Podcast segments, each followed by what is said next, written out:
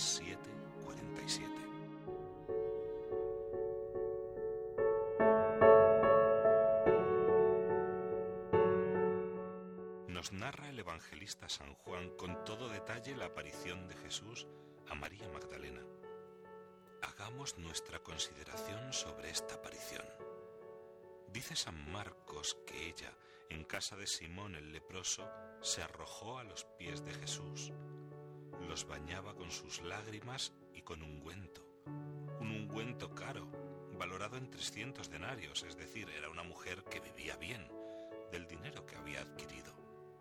En el Evangelio muchas veces vemos que le traen a Jesús muchos lisiados y enfermos para que les cure, pero pecadores nunca que como decía el padre Llorente, era lo que él había venido buscando. Las masas no le entendían.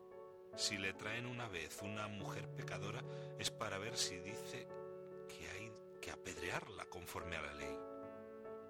Y si en una ocasión a un paralítico que le meten por un terrado le dice, vete en paz, tus pecados te son perdonados. En realidad no se lo traían para que le perdonara los pecados, sino para que le curase la parálisis.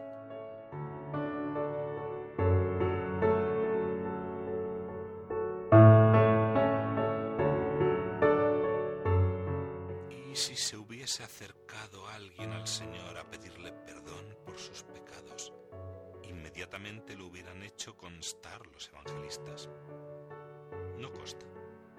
Por eso, María Magdalena fue un consuelo para Jesús, era una pecadora que se acercó a él.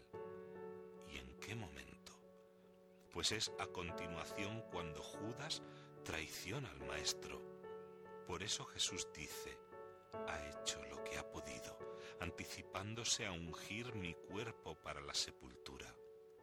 En verdad os digo, donde quiera que se predique el Evangelio, en todo el mundo se hablará de lo que ella ha hecho, para memoria de ella hasta dónde ha penetrado el corazón arrepentido.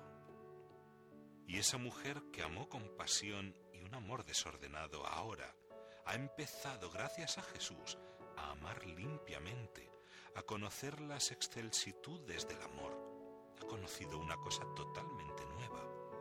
Desprecia ya de ahora en adelante todo lo terreno y todo lo humano.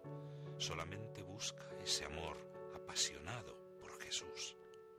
Y así, desde esa perspectiva es desde donde tienes tú que ver a esta criatura después de que Cristo ha muerto.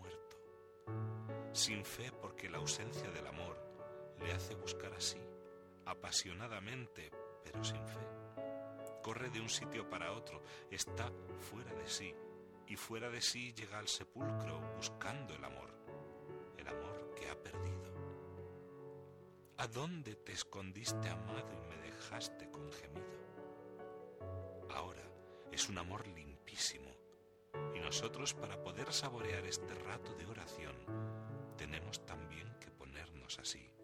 Y si tenemos el corazón endurecido, encallecido, con falta de agradecimiento a un Dios que nos ha amado tanto, demos la vuelta a la frase que Jesús dijo a María Magdalena, porque ha amado mucho se le ha perdonado mucho. Y digámosle, Señor, porque me has perdonado mucho, quiero amar Pues se nos ha perdonado mucho. Amemos mucho. Y si no alcanzamos a amar sensiblemente, a lo menos con el deseo. Acerquémonos ahí a saborear esta escena porque está puesta para mí también. Es el amor misericordioso para mí él agradece a María Magdalena los trabajos y las humillaciones, los desprecios que ha sufrido por causa suya, pues también a nosotros agradece los desprecios y las humillaciones que sufrimos a causa de Jesús.